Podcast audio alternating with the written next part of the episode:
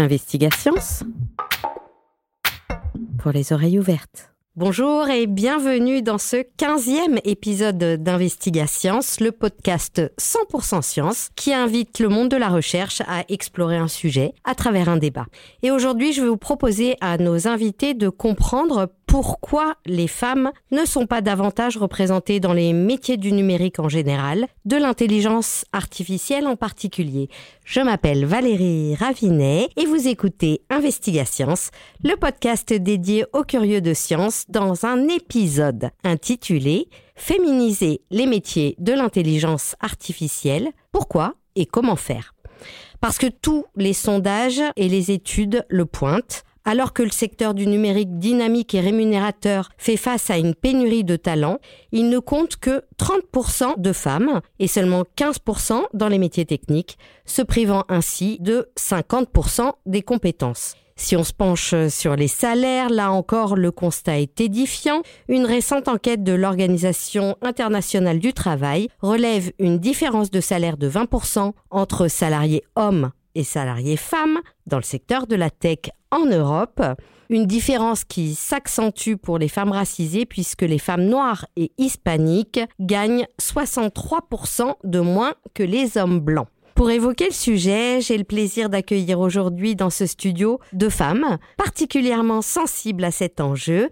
Nadia Pelfig, bonjour. Bonjour. Vous êtes euh, vice-présidente de la région Occitanie, vous êtes en charge de l'enseignement supérieur, de la recherche, de l'Europe et des relations internationales. Vous êtes engagée depuis longtemps, voire depuis toujours, dans des organisations féministes. Vous luttez contre toute forme de ségrégation et nous allons bien sûr parler dans cet épisode, entre autres, du rôle de la région dans les parcours éducatifs, dans la formation et dans l'emploi des femmes dans ce secteur éminemment masculin. Avec nous dans le studio, j'ai le plaisir d'accueillir aussi Corinne Joffre. Bonjour. Bonjour.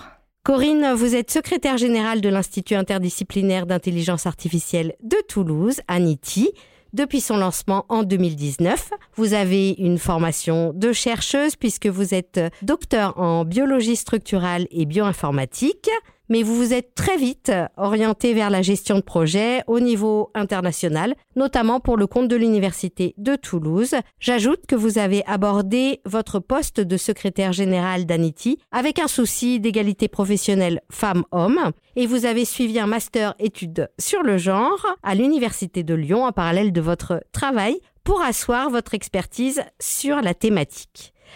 Pour entamer nos échanges, je vous propose un extrait de l'émission Le meilleur des mondes intitulé Femmes sous algorithme, comment documenter les nouvelles injonctions? Qui a été diffusé sur France Culture le 26 mai dernier et on peut y reconnaître la voix de l'informaticienne et grande spécialiste euh, du genre, Isabelle Collet. Allez, on écoute. Les algorithmes, en fait, ils se contentent de reproduire la réalité, mais ils surtypent la réalité.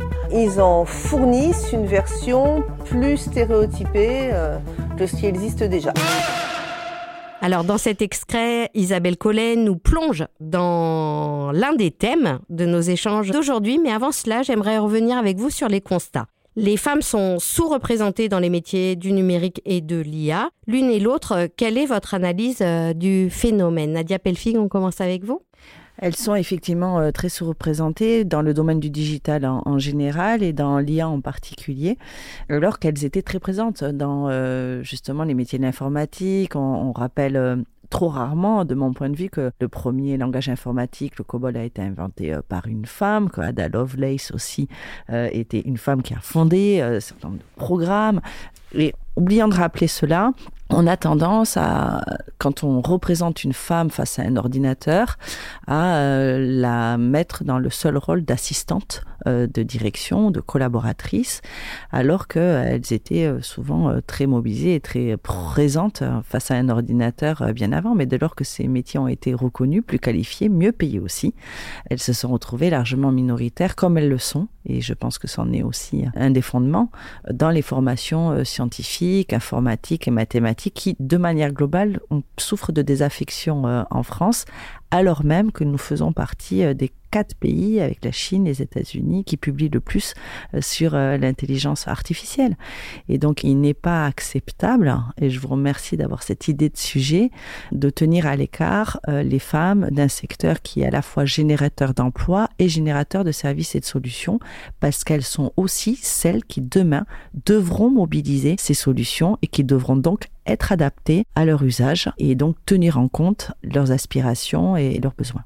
Alors en effet, dans les années 50, on avait beaucoup de femmes programmatrices. Le, le, la thématique n'était pas particulièrement valorisée et dès lors qu'on a valorisé ces métiers, ils sont devenus euh, plus masculins comme tant d'autres. Absolument. Corinne Joffre, selon vous, pourquoi est-il euh, important que des femmes fabriquent nos IA Pourquoi la diversité est-elle indispensable en matière d'intelligence artificielle? Alors effectivement, l'intelligence artificielle est un domaine dans lequel le fait qu'il y ait peu de femmes est un vrai sujet. Pour ça, il faut un peu comprendre comment fonctionne l'intelligence artificielle et la question des biais dans ces euh, algorithmes. Donc ce sont des algorithmes qui apprennent pour la plupart à partir de bases de données et qui extraient en fait et nous renvoient une réalité par rapport à ces données. Et ce qu'on peut constater, c'est que ces données sont très souvent biaisées. Elles peuvent être biaisées de deux manières. La première, c'est ce qu'on appelle le gender data gap. Donc parfois, il n'y a pas de données sur certains phénomènes. Et s'il n'y a pas de données, ben, il n'y a pas de phénomène en fait pour l'intelligence artificielle. Donc ça peut exclure des champs entiers et l'OCDE pointe en 2017 et euh, la journaliste féministe Caroline Criado-Pérez a, écrit un livre Femmes invisibles qui retrace euh, nombre d'études montrant que les femmes sont sous-représentées dans un nombre très grand de domaines, que ce soit la santé, l'économie, euh, les stratégies politiques, la mobilité, c'est un vrai sujet pour l'intelligence artificielle que d'avoir des données qui représentent une réalité sociale complète. L'autre point à soulever, c'est que parfois on a des données sur les femmes, mais ces données sont biaisées. C'est-à-dire que, pour rester dans le domaine de l'emploi des femmes, par exemple, Amazon avait utilisé un logiciel d'intelligence artificielle qui lui permettait de trier les nombreux, très nombreux CV que l'entreprise reçoit. Donc ça partait même d'un très bon sentiment. L'idée était de dire l'IA sera moins biaisée que nous, humains. La difficulté, c'est que les données d'apprentissage étaient les dix dernières années de recrutement et d'avancement dans l'entreprise Amazon. Et là, l'entreprise a été obligée de constater que finalement, les CV des femmes étaient écartés. Et l'IA a très bien appris cette réalité et en fait, elle a même amplifié en écartant euh, encore plus souvent les CV de femmes. Et Amazon a essayé de faire progresser cet algorithme pendant quatre ans jusqu'à y renoncer. La plateforme Google AdSense propose aussi des CV et on s'aperçoit que les CV de femmes sont moins diffusés pour des offres bien rémunérées d'emploi. On constate une vraie euh, différence. Et tout ça pourquoi? Parce que les données d'apprentissage poussent l'algorithme à penser ça. Donc oui, la présence des femmes est importante dans l'intelligence artificielle. Aujourd'hui, il n'y a pas forcément d'études qui font un lien direct entre la diversité des équipes et des biaisages, on va dire, des approches basées sur l'intelligence artificielle. Dans le rapport qui est sorti le mois dernier de France BIA, c'est une recommandation, donc c'est un guide pratique pour l'IA éthique, c'est une des recommandations de veiller à la diversité des équipes. Donc on peut supposer que c'est effectivement une façon de s'apercevoir en fait, de se rendre compte des biais potentiels et dans les données et aussi dans la façon dont on code un algorithme. Donc si je vous entend bien, on a un problème euh, de données parce que euh, ce sont finalement 98% euh, d'hommes blancs qui fabriquent des algorithmes, qui enregistrent les données. Or, les IA sont aussi construites pour les femmes et elles en sont d'emblée écartées. Exactement. On a plusieurs exemples hein, qui sont très parlants. Par exemple, le GPS a été enregistré sur des corpus de voix majoritairement masculines. J'ai plus le pourcentage, mais on est à plus de 70% de voix masculines. Et après, on s'étonne que dans la voiture, le passager soit mieux entendu par le GPS que la conductrice. Et ça a un effet euh, doublement pervers parce que la réaction spontanée va être de dire, oh, ça marche pas ces machines avec moi. Et donc on se questionne nous par rapport à l'utilisation d'une technologie, alors qu'en fait tout simplement la technologie n'a pas été pensée suffisamment pour reconnaître les voix de femmes. Il y a même eu des approches disant aux femmes de s'entraîner à parler de manière plus grave pour être mieux reconnues par des, des logiciels de reconnaissance vocale. Donc on arrive quand même à une technologie où la femme doit s'adapter à la technologie au lieu que la technologie soit pensée pour l'ensemble de la société dont les femmes sont une représentation à 50%. Sur l'exemple du GPS, on a aussi l'inverse. Si je pense à la vie très privée de Mr. Sims de Jonathan Coe, où euh, l'homme tombe amoureux de la voix d'une femme, là encore, on a affaire à un stéréotype. La femme séduit l'homme. Oui, puis on peut voir que de toute façon, dans les voice commands ou dans les rôles d'assistants euh, vocaux, euh, ce sont des voix féminines, que ce soit Alexia qui en demande des réponses. Enfin, souvent, ce sont des voix féminines dans le rôle d'assistante alors qu'on utilisera des voice commands masculines dans les simulations de pilotage, donc du coup, on genre déjà ces actions. Et moi, je peux vous dire que sur la question de la technologie et des voix, ça s'applique du coup dans tous les domaines. Moi, pendant des campagnes électorales où l'ensemble des concurrents étaient des hommes. Dans les débats radio, les fréquences étaient euh, réglées euh, pour les hommes et on me demandait euh, du coup d'abaisser mon timbre de voix et de m'adapter au fait que l'animateur, enfin les chroniqueurs et l'ensemble des orateurs étaient des hommes et moi la seule femme.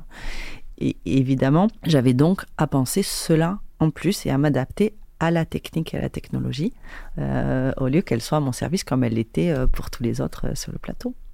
IA euh, genré. Je pense qu'on a en tout cas établi la démonstration à aujourd'hui et euh, j'espère qu'on évoluera sur ce sujet. Je vous propose de nous pencher sur la question de la formation, notamment au métier de l'intelligence artificielle. Dans son rapport euh, daté d'avril dernier sur la stratégie nationale de recherche en intelligence artificielle, la Cour des comptes pointe notamment deux éléments. D'une part, le nombre d'enseignantes en intelligence artificielle a très peu augmenté au cours euh, des dernières années. Et sur 7032 euh, enseignants-chercheurs, on ne compte que 1640 femmes. La part des femmes parmi les effectifs d'enseignants n'est donc que d'une sur cinq. Par ailleurs, parmi les étudiants en informatique, on recense aujourd'hui 13% de femmes. La région dispose de la compétence formation quelle est son action pour promouvoir les études dites de sciences dures, notamment les mathématiques et l'informatique, auprès des publics féminins? Est-ce qu'on a des solutions apportées par l'institution? Il faut que l'institution contribue à ces solutions. Mais euh, les solutions, elles viendront du fait que euh, dès le plus jeune âge, nous apprenons à déconstruire un certain nombre de stéréotypes, passe par le fait que dans les catalogues de jouets avant Noël, on n'assigne pas dans les pages roses des jeux avec des mini tables à repasser, alors qu'on indique dans les tables bleues à destination des garçons des jeux de construction euh, ou des jeux de créativité de ce type-là, qui assignent dès le début des rôles différenciés qu'on retrouve également dans les cours de récréation avec une occupation qui est différenciée là encore de l'espace public et de la cour, où euh, les garçons euh, jouant des jeux collectifs, de foot, occupent un espace beaucoup plus important que les filles qui sont plutôt assignées à discuter dans un coin ou à jouer autour de jeux fixes tels que l'élastique ou la marelle, ne s'emparant pas de l'espace public. C'est toute une chaîne sur laquelle hein, euh, on doit intervenir qui demande à chacun, dans le rôle éducatif, dans le rôle de l'État, dans le rôle de parents, bien évidemment, que de déconstruire ces stéréotypes. Après, nous, dans notre rôle, qui s'applique notamment notamment à destination euh, des lycées ou dans notre rôle de financement des infrastructures sportives. On doit s'assurer, par exemple, qu'il y ait bien suffisamment de vestiaires pour avoir des vestiaires pour les féminines quand on finance des rénovations d'infrastructures publiques. Autrement, jusqu'à présent, les féminines se changent dans les vestiaires dédiés aux arbitres. Et en fait, c'est toute cette chaîne-là qui doit se construire pour que lorsque nous intervenons, nous, sur l'orientation, et ça sera donc au niveau euh, du lycée, on puisse avoir un impact lorsqu'on indique qu'il y a un intérêt de déboucher professionnel à choisir les filières du numérique et des sciences de l'informatique, où les filles sont extrêmement euh, minoritaires et pourtant où elles trouveraient euh, des emplois, puisqu'on est sur des métiers en tension, qui cherchent des compétences. On aurait un impact beaucoup plus important si on suivait les objectifs de 40% de femmes dans le numérique qui était l'objet du rapport Et on aurait un impact beaucoup plus important via le programme Génération Égalité qu'on délivre aux élèves de classe de seconde ou niveau équivalent dans euh, nos CFA. On explique que c'est leur envie, euh, la liberté la plus large possible, euh, si elle est accompagnée évidemment d'efforts et de travail, qui doit leur permettre de choisir librement, indépendamment euh, de leur genre ou de leurs assignations hein, sociales ou culturelles qui existent aussi et qui, qui s'ajoutent aux problématiques de genre, euh, les métiers qu'ils et qu'elles voudront euh, exercer demain. Aujourd'hui, on voit des filières très très dominées en matière de genre, par exemple en filière de médecine, vous avez une écrasante majorité de filles, de la même manière qu'en droit ça peut poser aussi un certain nombre de problématiques. En informatique, c'est euh, de manière écrasante les garçons, y compris dans les formations techniques. Donc notre rôle à nous est de déconstruire ces stéréotypes, de montrer un panel le plus large possible aussi des métiers, parce qu'il est désormais prouvé qu'il y a des déterminismes sociaux et culturels dont le genre fait partie, pour lesquels on ne vous présente pas l'ensemble de la palette des métiers. Il y a une méconnaissance euh, aussi sur les métiers pouvant exister. Et il nous faut aussi valoriser les femmes qui occupent ces métiers et qu'elles soient, comme on le dit, des rôles modèles dans les représentations, sur les visuels, sur les photos, dans les salons d'orientation. Si on ne présente jamais de femmes dans ces métiers ou dans la capacité d'évoluer dans leur carrière, ça n'incite pas les jeunes femmes à se projeter euh, à leur tour. Et puis, euh, parfois, ça a aussi un impact quand elles sont dans l'entreprise, dans leur capacité d'évoluer et de progresser. C'est intéressant de regarder non pas le nombre de femmes dans les entreprises où les métiers peuvent être très différents et finalement rester très genrés, indépendamment de la statistique, mais de regarder dans les différentes strates de la gouvernance, des cadres, des managers, si euh, les représentations et les proportions sont euh, respectées. Et souvent, ça donne beaucoup d'enseignements sur euh, la politique et les possibilités d'évolution. Si on prend l'autre bout de la chaîne, dans vos discussions avec les entreprises, quelle est finalement leur posture vis-à-vis -vis du recrutement des femmes, notamment dans ces métiers de l'informatique? Est-ce que finalement les entreprises sont ouvertes au recrutement des femmes? Est-ce que si on promeut des jeunes filles dans des parcours éducatifs liés à l'informatique, est-ce qu'on les recrutera ensuite? Je vais vous dire quelque chose qui va vous sembler peut-être très, très simple et très évident pour vos auditeurs et auditrices, mais déjà, quand on, est responsable politique, en charge des questions économiques, c'est le cas de la région, mais qu'on ne va pas pour un débat sur l'égalité euh, femmes-hommes, il faut néanmoins toujours poser la question aux dirigeants, aux RH, sur combien euh, de taux d'emploi des femmes, est-ce qu'il y a des écarts salariaux? Déjà, le fait de poser la question, envoie le signal qu'il y a une exigence de la puissance publique sur ces sujets-là et que désormais, s'ils n'ont pas préparé les réponses, pas réfléchi à ce sujet, il le faudra et ça serait important. Donc déjà, de poser le sujet, de l'aborder quel que soit le cadre initial de discussion est absolument indispensable. Ensuite, ce que répondent un bon nombre de dirigeants et de dirigeants d'entreprise, c'est oui, oui, j'aimerais beaucoup, mais je ne trouve pas dans mes recrutements. De la même manière que lorsque vous avez un plateau d'experts sur les sujets euh, de l'IA, souvent, quand vous indiquez mais il n'y a pas suffisamment de femmes sur ce plateau-là, on vous dit ah mais on n'a pas trouvé. Cela est inexact. Il faut se donner par contre la peine de trouver. On sait très bien que quand un bon orateur, une bonne oratrice a été trouvé souvent, il est réinvité ailleurs. Et donc, si vous laissez faire dès le début le fait qu'il n'y ait pas de femmes, alors la reproduction du fait qu'il n'y ait pas de femmes sera quasiment systématique. Donc, des entreprises sont ouvertes, mais il faut leur rappeler qu'il existe un guide des expertes sur tous les métiers qui peuvent trouver des intervenantes de très grande qualité. Il faut euh, leur rappeler que ils et elles peuvent aller dans les écoles d'ingénieurs, dans les écoles euh, du secondaire aussi, dans les lycées, permettre aussi à leurs cadres femmes euh, d'aller témoigner et de libérer du temps pour qu'elles stimulent aussi des vocations dans ces parcours-là et que c'est leur rôle aussi au titre de la loi Pacte et pas simplement la RSE, si elles veulent devenir attractives, parce qu'elles ne seraient éventuellement pas convaincues du bien fondé, mais ne serait-ce que pour être attractives, elles doivent s'emparer de ces sujets-là et pas simplement considérer que elles ne trouvent pas de femmes à, recruter. Il faut stimuler et agir, et elles le peuvent en tant qu'entreprise en proposant euh, des interventions euh, diverses et variées, en mettant en œuvre des conférences qui mettent en avant euh, leur cadre et les compétences internes. Corinne Joffre, euh, du côté de l'action d'Anity en la matière, puisque vous travaillez aussi sur ce volet formation au-delà du volet recherche, qu'en est-il? On a partagé le constat d'un taux de femmes dans l'Institut d'environ 20%. Donc euh, rapidement, on a créé une commission mixtée pour réfléchir euh, justement à comment on pouvait agir sur cette question de la mixité euh, en IA sur l'axe genre. Et on a constaté effectivement peut-être euh, un vivier pas assez important de personnes formées à l'intelligence artificielle. Et donc on a décidé d'agir en amont des recrutements au niveau doctorat et d'intervenir notamment dans les classes de M1 et de M2 pour présenter les métiers de l'IA, d'envoyer des femmes aussi qui exercent ce métier-là, donc un peu dans l'idée déjà de rôle modèle aussi.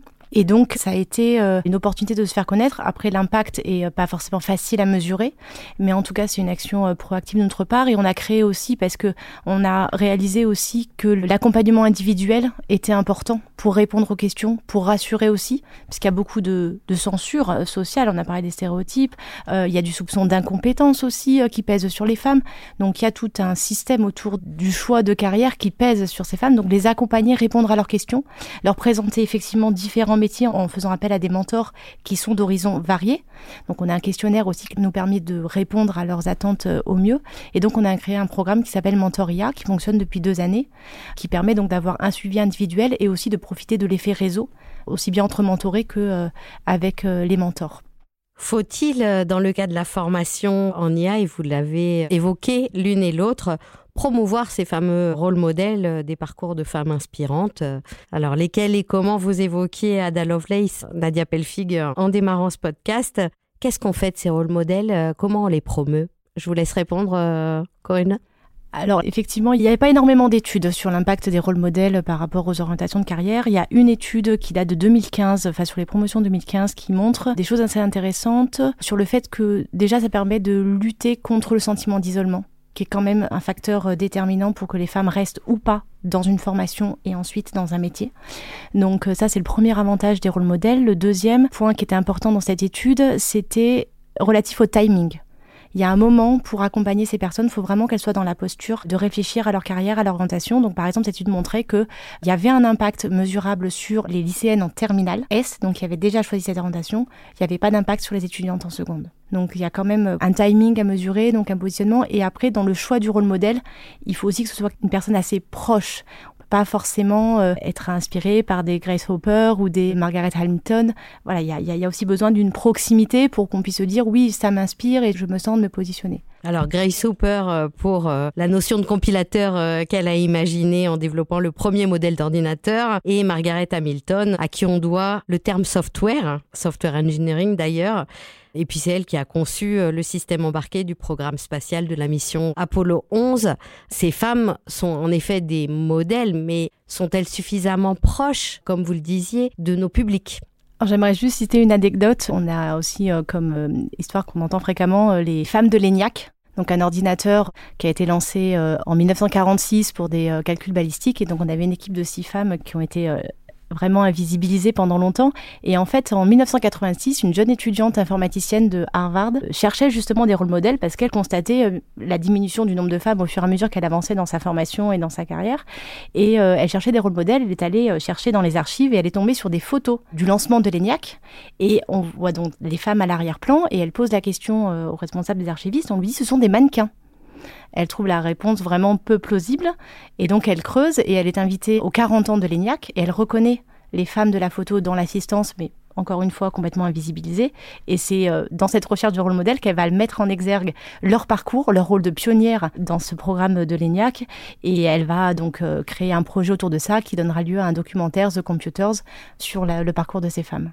Est-ce que ça reste des femmes d'exception, euh, Nadia Pelfi? Oui, bien sûr. Ça reste des femmes d'exception, comme il y a des hommes d'exception. La difficulté, c'est que souvent, on connaît mieux le nom euh, et l'identité euh, des hommes d'exception. C'est la même chose dans les domaines de l'aéronautique, où Jacqueline Oriol est, quand même beaucoup moins connue que Saint-Exupéry, Pierre-Georgette Écoer. Enfin, c'est toute cette projection. Et au-delà du caractère exceptionnel de ces femmes, il y a aussi la vision générique qu'on donne. Quand aujourd'hui, quand vous parlez du geek, qui est censé être le petit génie informatique, etc.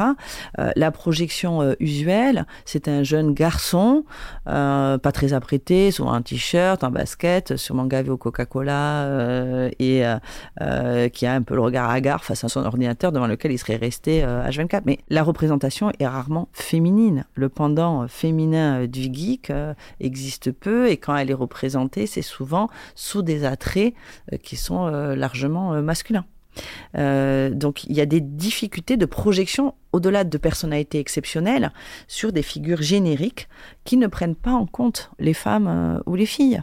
Et du coup, ça a un impact sur l'orientation au sens où évidemment ça ne stimule pas tout à fait le désir et ça provoque de l'ascension, mais même ça génère aussi de l'inquiétude chez les parents qui valident des orientations qui n'ont pas forcément envie que leur enfant soit isolé d'un point de vue genré dans la formation euh, qu'il ou qu'elle va rejoindre, avec des inquiétudes sur les violences sexistes et sexuelles, sur euh, la capacité d'intégration euh, de leur enfant dans la formation. Donc pour lever ces freins qui sont d'une pesanteur extrêmement euh, importante. Il faut donner une diversité de visages à l'intelligence artificielle et aux filières euh, informatiques. Et, ça, ça demande un effort de toutes et de tous, que ce soit l'éducation nationale, que ce soit les, les collectivités publiques ou que ce soit les entreprises. On doit, à mon avis, survisibiliser les femmes engagées dans ces secteurs. Aujourd'hui, elles sont invisibilisées, donc on doit vraiment faire une marche avant extrêmement importante sur le sujet. Alors justement, merci pour la transition.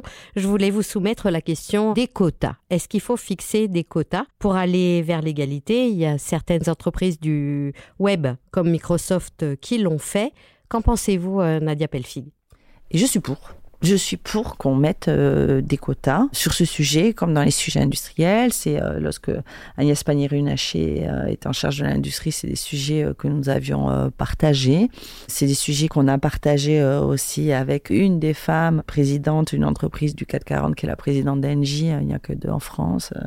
Pas par adoration des quotas, mais tout simplement c'est que sans quotas, les choses n'avancent pas. regardez, en France, on a des lois sur la parité dans le domaine politique depuis des années. Ça a permis euh, d'améliorer un peu la situation euh, dans les collectivités avec euh, des scrutins qui obligent des listes composées à parité. Pour autant, il y a un peu moins de 30% de femmes à l'Assemblée nationale aujourd'hui, ce qui était quand même un résultat pas tout à fait conforme à la représentation citoyenne. Et quand on parle du nombre de femmes maires de grandes villes, on est inférieur à 20%. Donc, malgré les quotas, ça du mal à progresser. Sans les quotas, on n'avance pas du tout. Donc tant qu'on a besoin euh, de pousser euh, très fort, il nous faut cet outil euh, pour se donner un, un, objectif à atteindre. le rapport Villani indiquait 40% dans les filières mathématiques. On en est aujourd'hui extrêmement loin. Du côté d'Anity, est-ce qu'on a fixé des quotas au recrutement, notamment euh, des porteurs de chair, par exemple? Je sais que vous engrangez aujourd'hui Anity 2, le renouvellement de l'Institut. Est-ce qu'il y a des quotas? Non, il n'y a pas de quota. Le critère euh, d'évaluation des chaires, des porteurs de chair et, euh, l'excellence scientifique. Après, c'est un souci quand même dans la construction d'instituts d'avoir euh, les femmes présentes puisqu'elles sont dans le domaine, donc ce sera un vrai souci. C'est vrai que les quotas, ça marche et c'est une étape nécessaire, y compris des fois dans la formation. On a pu le voir sur des exemples en Norvège, à l'université de technologie, où c'était un quota peut-être un peu plus élégant dans le sens où c'était un recrutement normal plus 30 places dédiées aux femmes et aux étudiantes. Le résultat, c'était qu'au bout de trois ans, il n'y avait plus besoin des quotas. Donc le fait de changer l'environnement de la formation a permis durablement de permettre aux femmes et de répondre aux questions sur ce sentiment d'isolement, les difficultés d'intégration. Ben, il n'y avait plus besoin de ça. C'est vraiment l'avantage des quotas, c'est de lutter contre le sentiment d'isolement des personnes qui sont sous-représentées dans une formation. Nos difficultés des quotas, c'est que aujourd'hui, c'est assez honteux de mettre des quotas. C'est une solution qui est décriée et par les hommes et par les femmes. Euh, les hommes pour des raisons de perte de chance qui ne seraient pas justes parce que pas euh, purement basées au mérite. Les femmes parce que derrière elles sont un peu labellisées comme étant là grâce aux quotas. Et en fait la façon dont on aborde les quotas aujourd'hui est euh, pas une façon qui permet de, de faciliter l'intégration des personnes qui en bénéficient. Donc il faut pouvoir assumer aussi une stratégie où on dit on a besoin de renforcer la présence des femmes dans notre secteur et donc oui, on va jusqu'à mettre des quotas. Mais la façon dont on va aborder et présenter les choses et l'inscrire aussi dans une stratégie, parce que les quotas en soi, ça peut pas tout faire. Enfin, je pense que ce que tu as dit à expliquer en politique est très, très parlant. Il faut ensuite l'accompagner d'une stratégie plus globale et d'autres actions pour arriver à transformer l'environnement de travail et à installer durablement la présence des femmes, notamment dans un secteur comme l'intelligence artificielle. Alors, on dit aussi, et notamment je fais référence euh, à la loi qui a imposé une parité dans les conseils d'administration euh, des entreprises du CAC 40, que euh, l'arrivée massive de femmes a permis une montée en compétence de ces conseils d'administration. Est-ce que, comment est-ce que vous évaluez cette question? Et finalement, est-ce que ça doit être faire l'objet d'une loi aussi euh, dans ce domaine. De toute façon, il n'y a pas de quota sans loi. Si vous le faites sur la base du volontarisme, euh, finalement, ceux qui étaient déjà volontaires l'ont fait. Euh, ça ne fait pas progresser du tout. L'UNESCO a mis en place récemment un réseau d'expertes sur l'IA. et partage un peu un guide de bonne pratique sur euh, la manière dont on peut favoriser euh, la mise en place de présence de femmes dans les métiers de l'IA. Et je pense que la manière d'adresser le débat sur ce sujet pourrait être assez guidée par cette plateforme et la manière dont les choses sont posées. Audrey Azoulay, qui dirige l'UNESCO, pose, je pense, assez bien les termes du sujet, comme vous venez de le faire, Corinne, sur c'est une étape, les quotas c'est pas une fin. La fin, c'est qu'on ait euh, des femmes et des hommes épanouis, considérés à égalité, euh, qu'il n'y ait pas de censure ni d'un côté euh, ni de l'autre, et qu'on puisse avoir toutes les compétences qui s'expriment et qui contribuent à l'épanouissement des femmes et des hommes et aux solutions techniques et technologiques adaptés et mobilisables tant par les hommes que par les femmes. Et pour lequel on a vu dès le début, Valérie, du podcast, que le syndrome de l'homme blanc majoritaire qui détient la technologie un impact sur le fait que l'usage sera plus favorable d'ailleurs à celle et, à celui en l'occurrence qui aura créé la technologie et, qu'en plus, pire que ça, l'IA augmente les biais et donc plus la stéréotype existe, plus ils seront accentués. D'où l'urgence et la nécessité, au regard de la place que va prendre l'IA dans l'ensemble de nos activités, de pouvoir imposer immédiatement euh, des correctifs. Et cela passe par une multitude d'outils, dont euh, celui euh, des quotas, qui doit rester à sa place d'outils. Mais dans cette boîte à outils, aujourd'hui, on en a beaucoup, beaucoup trop peu. Et même les règles en matière d'égalité salariale sont aujourd'hui pas respectées. Donc il y a les lois et les règles à proclamer, et puis la manière aussi de les faire respecter, ce qui n'est pas tout à fait euh, le cas. Euh, en France, fort heureusement, il est interdit de tuer son épouse euh, ou sa compagne, il est interdit de violer des femmes. Je rappelle qu'il s'agit là de crimes. Pour autant, tous les deux jours, des femmes tombent sous les coups de leur conjoint, et en Europe, c'est toutes les deux heures qu'une femme meurt sous les coups de son conjoint et de son compagnon. Donc il y a à faire d'un point de vue normatif, mais il y a une prise de conscience globale à opérer dans notre société. L'autre euh, composante, c'est celle des salaires. J'aimerais vous entendre sur la question. Je le disais en introduction de ce podcast, la différence de salaire est de 20% entre salariés hommes et femmes dans le secteur et jusqu'à 63%, ai-je lu, donc euh, de différence entre un homme blanc et une femme noire ou hispanique. Quel regard vous posez sur ce constat, Nadia Pelfig? Bah, c'est détestable, euh, puisque évidemment, je rappelle que ce sont des statistiques qui s'établissent à compétences euh, égales hein, pour euh, les différents salariés. C'est absolument anormal. lorsque nous préparions ce podcast, je vous indiquais des expertes de l'intelligence artificielle qui était invité comme speaker euh, sur différents événements et auxquels on a indiqué qu'en matière de rétribution, ça leur permettrait d'avoir un peu de visibilité, de notoriété, alors même que le sujet ne se posait pas pour euh, les speakers ou intervenants masculins, pour lesquels des forfaits, comme il est communément admis, sont proposés pour les rétribuer. Donc ce sujet des salaires, il existe dans de nombreuses sphères, celle-là n'y échappe pas, et il nous faut raffirmer auprès euh, des dirigeants et des dirigeantes d'entreprise que euh, le premier élément euh, d'attractivité de l'entreprise ne pas discriminer une personne sur deux. En France, on parle beaucoup de pouvoir d'achat aujourd'hui. Une des premières solutions pour augmenter le pouvoir d'achat de la population française serait de faire en sorte d'augmenter le salaire d'une personne sur deux, c'est-à-dire les femmes. Est-ce qu'elles sont conditionnées? À exiger moins que les hommes pour un même travail C'est très juste votre question. Malheureusement, on avait avec euh, Tools Business School, dans le cadre du programme Equal ID, euh, mené une enquête en interrogeant les étudiants euh, d'une même promotion, donc les filles et les garçons, leur demander quelles étaient leurs ambitions salariales pour leur première année dans le monde professionnel. Et c'était assez consternant puisque la moyenne des réponses des femmes de cette promotion établissait à 4000 euros de moins leurs ambitions euh, salariale par rapport aux garçons. Donc on voit là une censure extrêmement importante pour laquelle évidemment l'objectif était de déconstruire cette censure, mais euh, on doit admettre que ce n'est pas évident puisqu'une fois qu'elle rentre dans le monde professionnel, la réalité n'était pas de 4000 euros, euh, mais la moyenne établie à 10 000 euros de moins les femmes du même diplôme qui intègrent la vie professionnelle par rapport aux garçons. Et donc malheureusement, quand on leur dit d'affirmer leurs ambitions, elles sont encore en deçà de la réalité. Donc le combat et le chemin est encore euh, long et toutes les contributions y sont euh, éminemment utiles. Est-ce qu'on pourrait imaginer une action que pourrait conduire euh, la région en la matière de former les femmes euh, aux négociations salariales? Je trouve ça pertinent. Après, nous, on fait moins de, on fait des, formations pour les personnes euh, les plus éloignées de l'emploi. On est moins sur la formation continue ou tout au long de la vie. Ces formations sont absolument essentielles. Donc, elles doivent être discutées entre partenaires sociaux. Mais moi, j'aurais tendance à penser que de la même manière qu'il existe des modules d'empathie au Danemark, il faudrait que dès le plus jeune âge, il puisse être euh, établi que euh, nous avons euh, droit à l'égalité et que les petites filles puissent revendiquer la même place dans la cour d'école que celle dévolue aux garçons, puisqu'après tout, ce sont les impôts de leurs parents, papa et maman, qui financent ces infrastructures publiques. Corinne Joffre, au sein de Anity, est-ce que vous avez une vigilance particulière du côté de l'égalité salariale? Alors, le système de la fonction publique fait qu'on recourt beaucoup à des grilles avec une, évaluation de l'expérience qui est assez cadrée.